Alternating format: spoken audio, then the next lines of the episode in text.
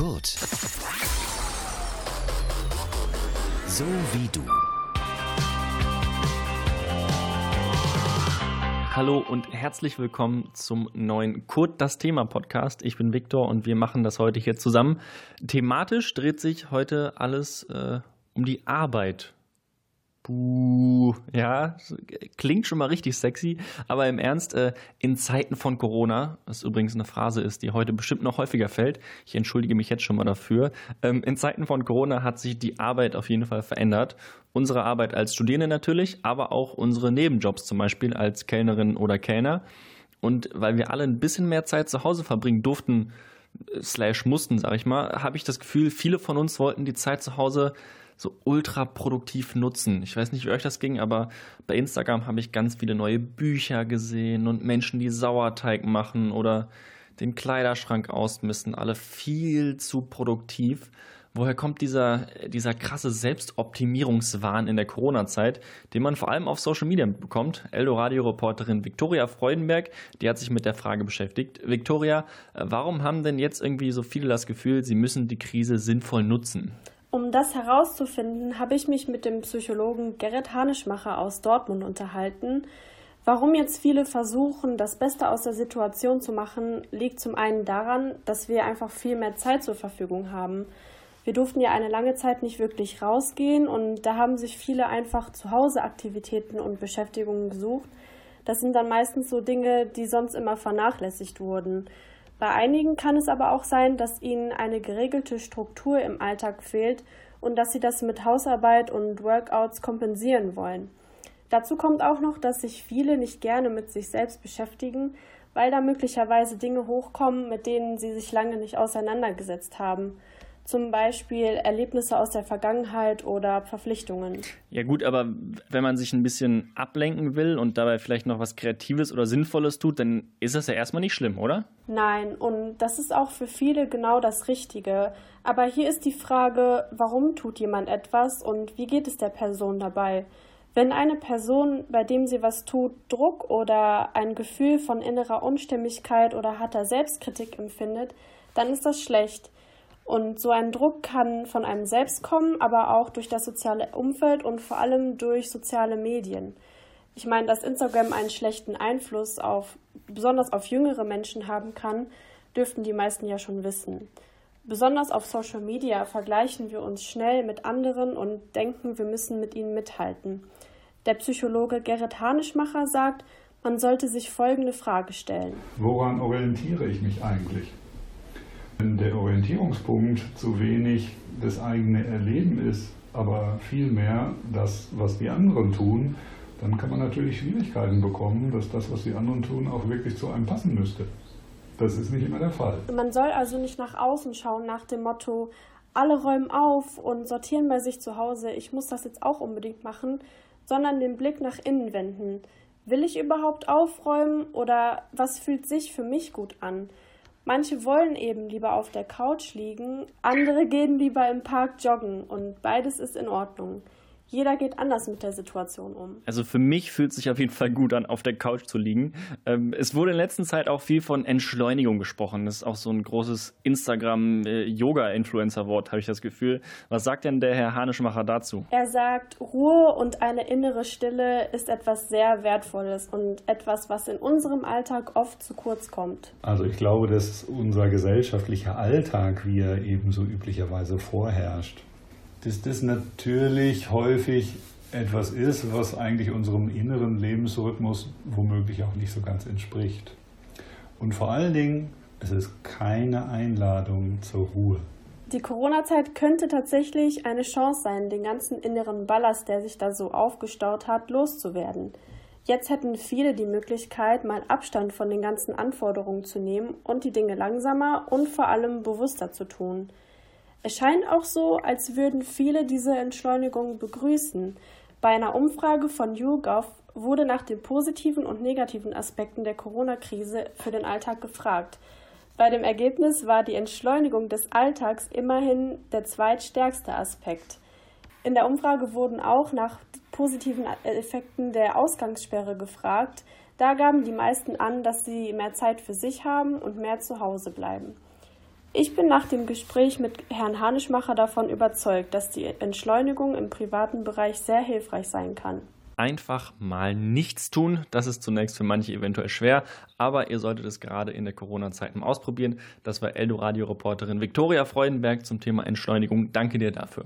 Und äh, wenn ihr euch das nicht leisten könnt, so Entschleunigung, mal runterkommen, dann habe ich jetzt trotzdem was für euch. Wie hier bei Kurt, wir können einfach alles, auch Motivation zum Beispiel. Ich habe schließlich auch noch ordentlich was zu tun, Hausarbeiten und so ein Zeug, ja, studieren, juhu. Aber die Fenster. Die Fenster könnte ich auch mal wieder putzen und ich glaube, meine Waschmaschine ist auch schon fast fertig. Ich höre sie. Nee, ich höre sie nicht piepen, ne? Hm. Aber vielleicht kennen viele von euch diese Gedankengänge auch. So geht es mir zumindest regelmäßig im Homeoffice. Ständig werde ich abgelenkt. Code-Reporter Nico Wiedemann, äh, du hast mir eben im Vorgespräch Tipps versprochen, die mir beim Lernen helfen sollen. Äh, wie kann ich mich denn im Homeoffice motivieren?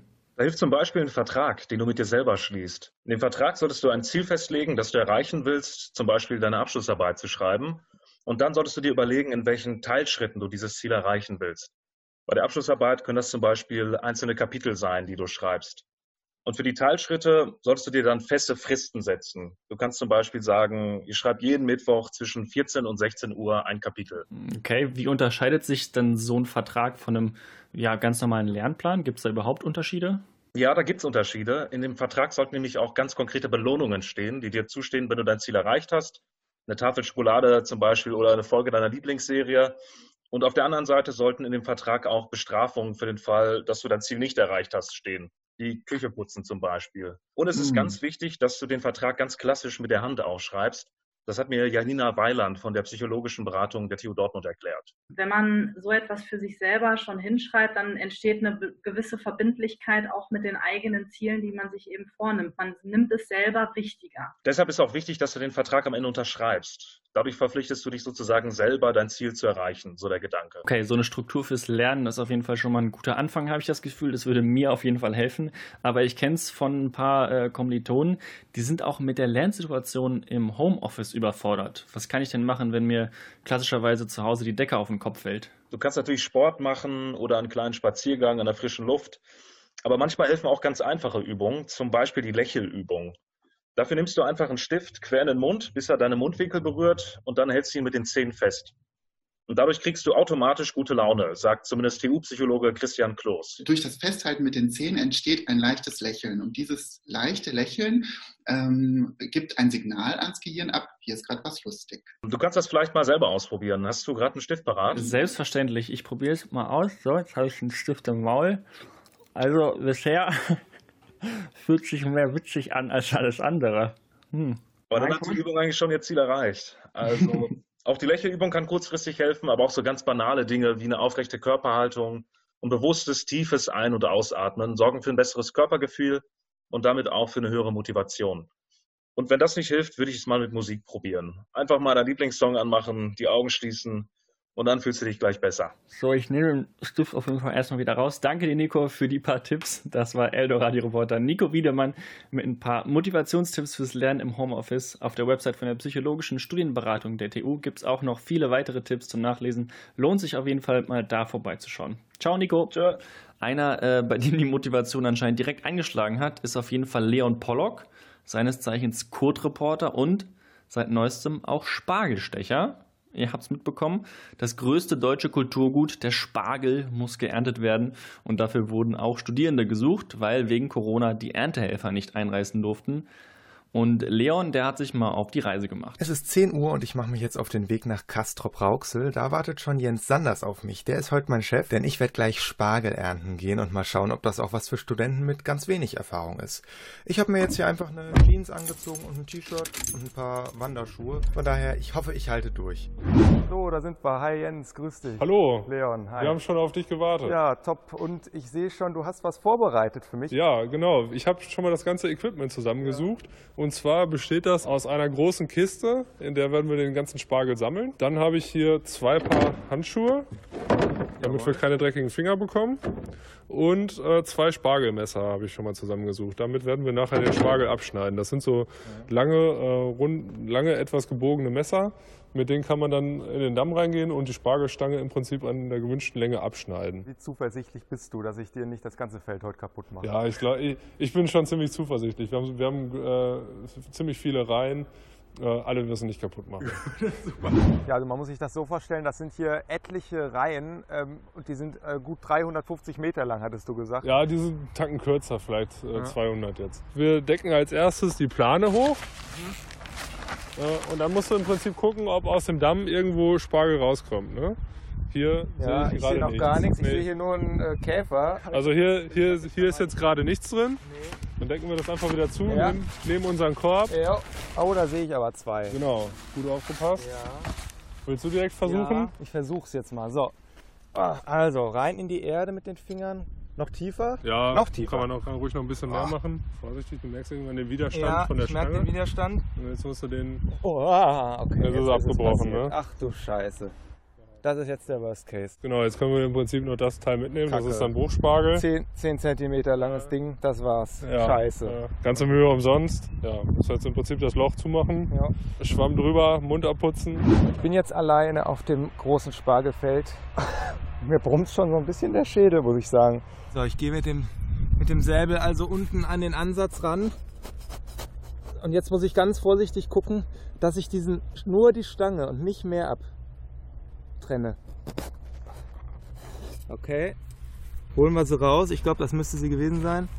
Ja. Und rein in den Korb. Ja, schön zumachen das Loch. Okay, schön.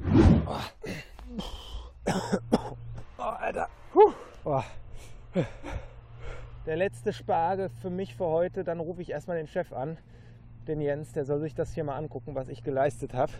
Oh, oh, der ist draußen. Schön. Jens, guck mal, Hand aufs Herz, was sagst du zu meiner Leistung? Ja, also wenn ich da so reingucke, die Spargelstangen sehen erstmal alle sehr, sehr gut aus. Also qualitativ hast du dich äh, gegenüber den Anfangsstangen deutlich gesteigert. Da kann man alles von verkaufen. Okay. Ähm, und äh, ja gut, ne, mit der äh, Zeit, ja, da müsstest du dich natürlich noch ein bisschen, bisschen, äh, bisschen steigern. Das wievielfache müsste ich haben? War neun oder zehnfache. Ah ja. Äh. Okay, aber für eine Festanstellung reicht es dann nicht ganz. Nee, äh, wahrscheinlich nicht.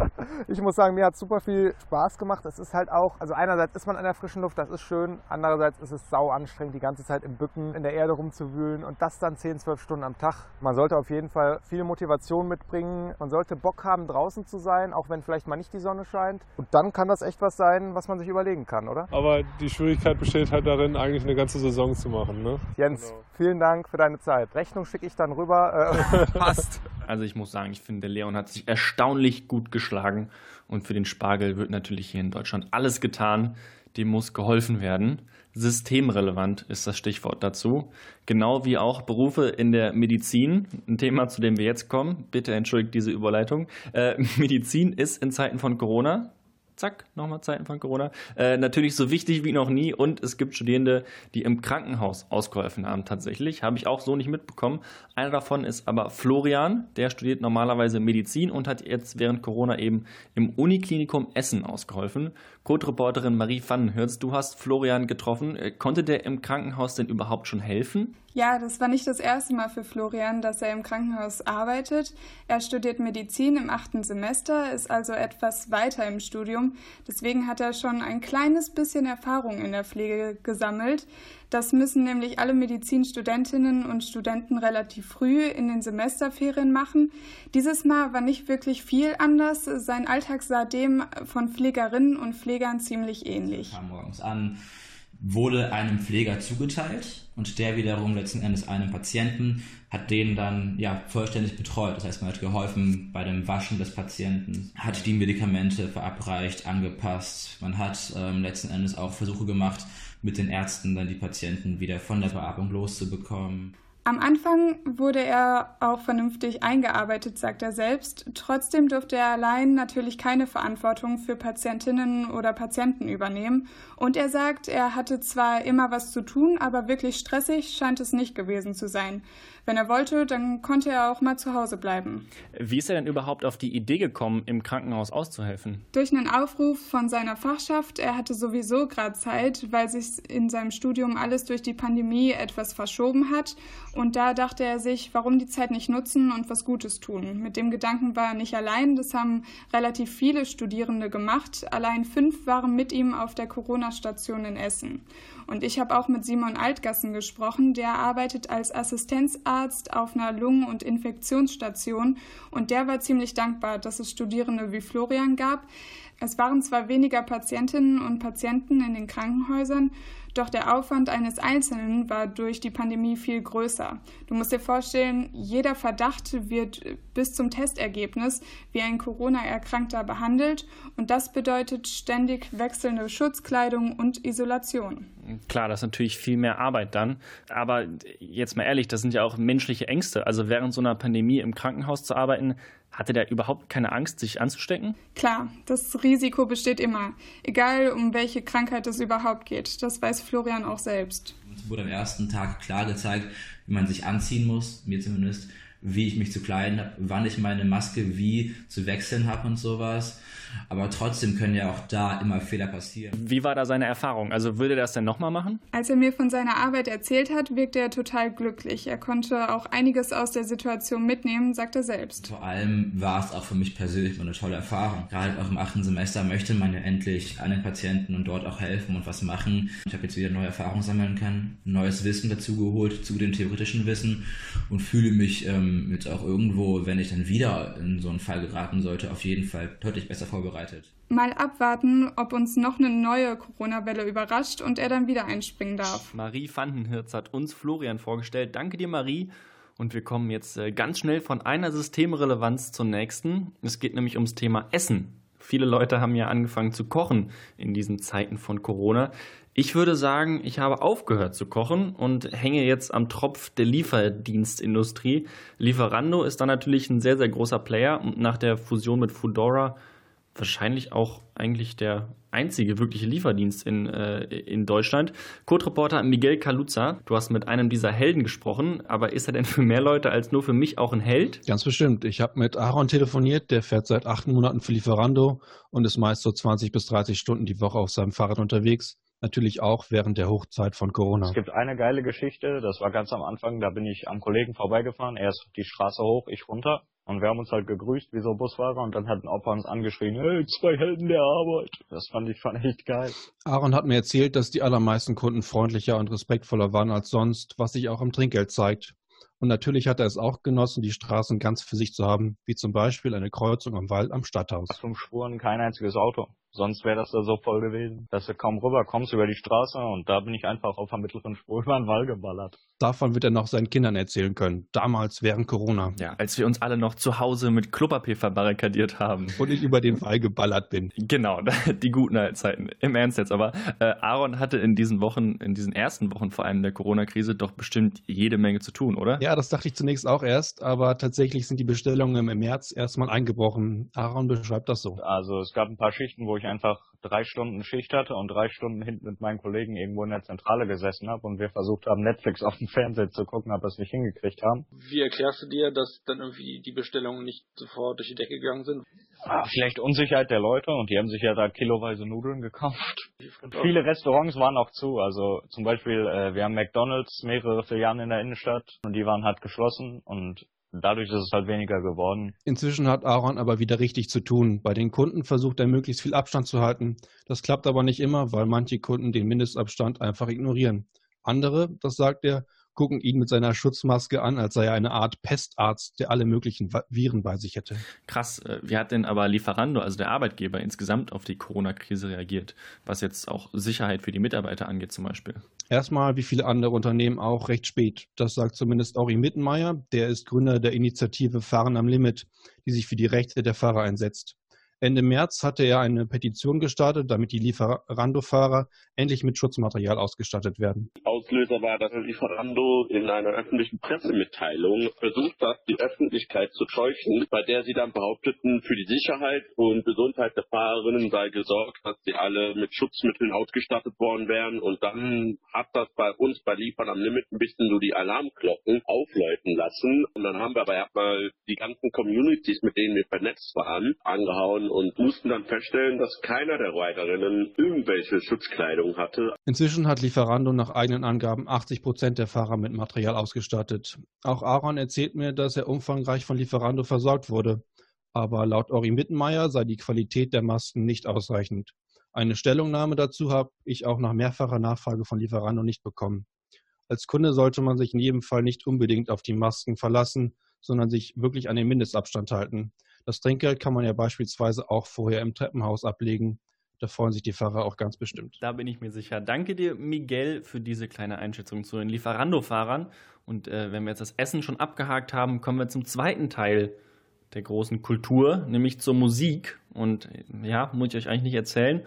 Mit Musik ist im Moment ein bisschen schwierig. So Konzerte, Clubs, Kneipen, das ist alles zu. Musik läuft da eher wenig. Ich muss sagen, ich hatte ja äh, tatsächlich ein paar Konzerttickets jetzt für die Zeit schon gekauft und war sehr, sehr traurig, dass alles verschoben wurde und auch ein gutes Stück traurig, dass ich mein Geld nicht zurückgekriegt habe. Aber das macht schon Sinn. Hinter so Konzerten stecken ja schließlich immer viele Menschen und vor allem viel mehr Menschen, als man meint. Zum Beispiel auch Veranstaltungstechniker und Technikerinnen. Und einen davon hat Code-Reporter Carsten Bickern getroffen. Deren Existenz hängt nämlich von so Konzerten ab. Carsten, wie geht's denen denn? Mit dem Veranstaltungsverbot sind natürlich alle Aufträge weggebrochen. Konzerte, Festivals und Theaterstücke können mit vielen Menschen einfach gerade nicht stattfinden. Es gibt aber auch kreative Selbsthilfen. Darüber habe ich mit Fabian Musterreit gesprochen.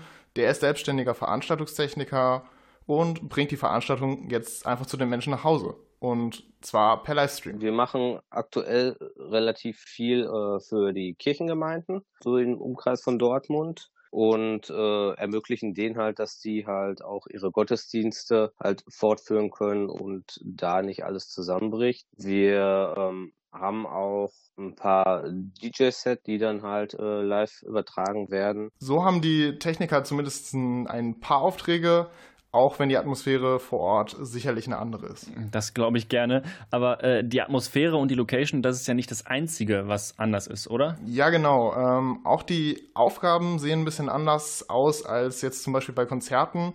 Die Lautsprecher fürs Publikum fallen natürlich weg. Dafür müssen die Techniker den Ton jetzt aber übers Internet zu den Zuschauern bekommen. Gerade beim Livestream ist ja, äh, ja ohne doppelten Boden und Netz. Ne? Also das, was wir rausgeben, hört auch sofort der Zuschauer. Und das ist natürlich äh, in dem Fall eine ganz andere Herausforderung als beim normalen Live-Konzert. Und äh, das Bild muss es natürlich auch noch irgendwie ins Netz schaffen. Dafür haben Fabian und seine Kollegen jetzt einen leistungsstarken Computer. Von der guten Ausstattung profitieren sie jetzt natürlich. Aber es äh, haben noch bestimmt nicht alle Veranstaltungstechniker und Technikerinnen so einen Computer, oder? Was mit denen? Ja, genau, richtig. Äh, und genau da liegt halt auch das Problem. Fabian zum Beispiel wollte sowieso mehr in die Richtung machen und hat sein Angebot jetzt auch mehr auf Medientechnik ausgeweitet. Andere Veranstaltungstechniker und Veranstaltungstechnikerinnen haben sich da auf andere Bereiche spezialisiert und die haben jetzt natürlich ein Problem. Firmen, die hauptsächlich große Bühnen bauen, können halt gerade einfach nicht viel machen.